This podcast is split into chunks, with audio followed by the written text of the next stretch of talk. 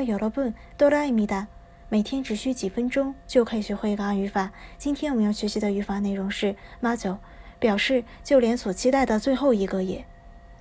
首先看下例句，就连最后一趟火车也错过了。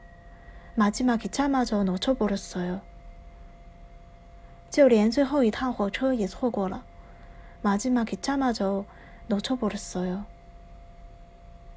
连你也不相信我。 너마저나를안믿어줘 요。 连你也不相信我。너마저나를안믿어줘 요。 连你都走了，我该怎么办？너마저가면나어떡해连你都走了，我该怎么办？너마저가면나어떡해连那个也丢了。그거마저잃었어 요。 连那个也丢了。 그거마저잃었어 요。